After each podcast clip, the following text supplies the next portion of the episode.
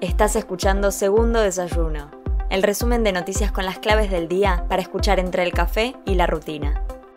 Estos son los títulos del jueves 6 de enero. Ajustar o no ajustar. Guzmán explicó las diferencias con el FMI. En un encuentro en la Casa Rosada ante delegados de casi todas las provincias, el ministro de Economía dejó en claro que la diferencia más importante que se interpone con un acuerdo es la inflexibilidad del staff del organismo a la hora de pedir un recorte del gasto público. El gobierno espera un guiño desde Washington. Así lo explicaba Martín Guzmán.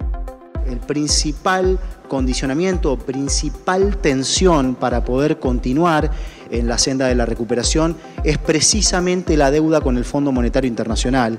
Necesitamos poder refinanciar esas deudas.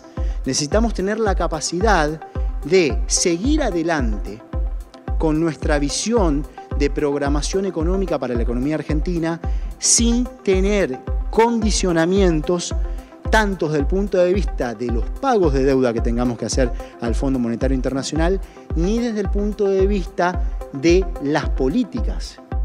Las negociaciones con el fondo abren una fisura en la oposición. Gerardo Morales criticó duramente la ausencia de Horacio Rodríguez Larreta en la reunión en Casa Rosada.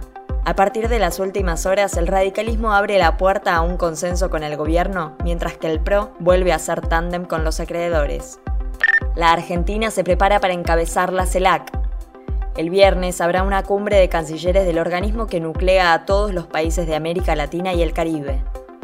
Alberto Fernández espera contar con el apoyo necesario para asumir al frente de ese espacio, que puede resultar clave para oponerse a la tutoría regional que ejerce la Organización de los Estados Americanos. COVID-19, 95.000 casos y autorización a los test caseros. Ayer volvió a trepar la cantidad de positivos detectados, aunque el colapso del sistema de testeo, la cantidad de asintomáticos y la alta positividad permiten deducir que el número real de casos es hasta 10 veces más grande. La ANMAT dio luz verde a cuatro tipos de kits de detección que se pueden usar en los hogares. Soy Mel Somoza y esto fue Segundo Desayuno, el resumen informativo de El Destape. Te espero mañana con más noticias.